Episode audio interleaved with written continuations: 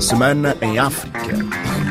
Bem-vindos a mais uma Semana em África. A atualidade ficou marcada por um imbróglio eleitoral em São Tomé e Príncipe, depois de Delfim Neves, terceiro candidato mais votado na primeira volta de 18 de julho, ter pedido a recontagem dos votos. O Tribunal Constitucional decidiu não avançar com esta recontagem e o candidato derrotado, Delfim Neves, falou à RFI, revelando acatar a decisão do Tribunal, mas assumindo que o seu combate político prossegue. Estas eleições deviam ser nulas, porque elas nunca foram transparentes, roubaram votos de muitos candidatos, mas, claro, de forma substancial a Delfim Neves, para afastá-lo da corrida eu sempre disse que acatarei qualquer decisão do Tribunal Constitucional desde que seja legal. Porque... Eu estou na vida política há mais de 30 anos, não é a primeira vez que eu concorro às eleições e aceitei a derrota em 2011. A luta continua e de certeza que a vitória será nossa. Por sua vez, Carlos Villanova, candidato mais votado oriundo da ADI, também conversou com a RFI e revelou que esta foi uma tentativa de subverter a vontade do povo são tomense. A leitura que faço do processo eleitoral uma verdadeira tentativa de subverter os resultados eleitorais, condicionar aquilo que é a vontade expressa pelos eleitores, portanto, pelo povo nas urnas. Tudo o que se seguiu vimos que era uma autêntica manipulação na tentativa de anular ou inverter a vontade popular através do Tribunal Constitucional, a mando de um dos candidatos que claramente perdeu as eleições, nem sequer se posicionou no segundo lugar. Portanto, de repente, assistiu-se a toda essa encenação propositada com cumplicidade do próprio governo, das autoridades, porque de outro modo a situação não teria chegado ao ponto em que se chegou. Já Guilherme Posser da Costa, segundo o candidato mais votado das hostes do MLS-TP-PSD, revelou que sempre quis que existisse um esclarecimento sobre os resultados da primeira volta das eleições. Eu sempre manifestei a vontade de que as dúvidas que foram levantadas pelas diferentes candidaturas, quer a que ficou em primeiro lugar, que é que ficou em terceiro lugar, que fossem esclarecidas, porque eu não me sentiria confortável a ir para uma segunda volta sobre um clima de suspeição e eventualmente fraude. Eu acho que nós passamos por um processo extremamente turbulento, eu acho que o bom senso terá de certo modo, vencido, esta segunda volta vai ser extremamente decisiva e não podemos entregar, como eu já tenho dito, em mãos alheias o futuro do nosso país. Entretanto, a Comissão Eleitoral já aponta uma data para a segunda volta das eleições, conforme nos explicou o correspondente em São Tomé e Príncipe, Maximino Carlos. A Comissão Eleitoral Nacional está a desencadear todos os expedientes para que a segunda volta das presidenciais em São Tomé e Príncipe tenha lugar na quarta semana deste mês de agosto. Execuivelmente, a Comissão Eleitoral Nacional propõe a data de 29 de agosto para que ela consiga organizar todo o processo eleitoral nesta segunda volta, nomeadamente a organização dos boletins de voto, capacitação dos membros da mesa nos circos eleitorais do território nacional e da diáspora, para além de outros expedientes inerentes a este processo. Mindelo 100.7 FM em Cabo Verde, o governo lança o certificado Covid-19 que entra em vigor a partir do próximo dia 1 de setembro. Mais informações com o correspondente em Cabo Verde, Odair Santos. Com o propósito de preservar a estabilidade da situação epidemiológica e de incentivar a adesão ao processo de vacinação, o Governo lança o Certificado Covid, um documento comprovativo do baixo risco do seu titular ser doente Covid-19 ativo e servirá como medida de facilitação da circulação e da realização de eventos e atividades no contexto da pandemia da Covid-19.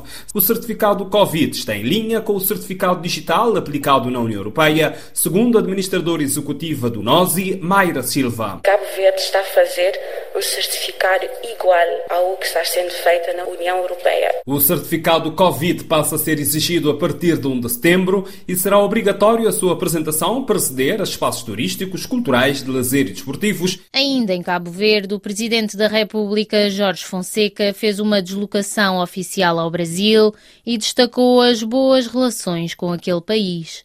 Augusto Oliveira, em serviço especial para a RFI.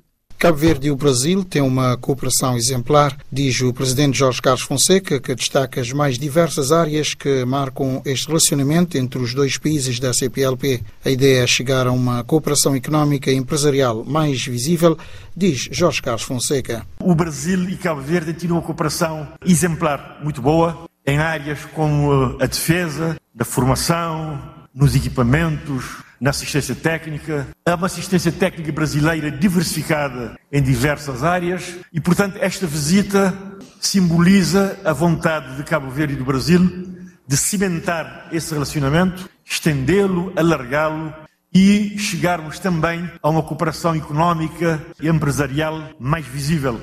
Maputo 105 FM em Moçambique, houve um derrame na Baía de Pemba que foi denunciado por populares.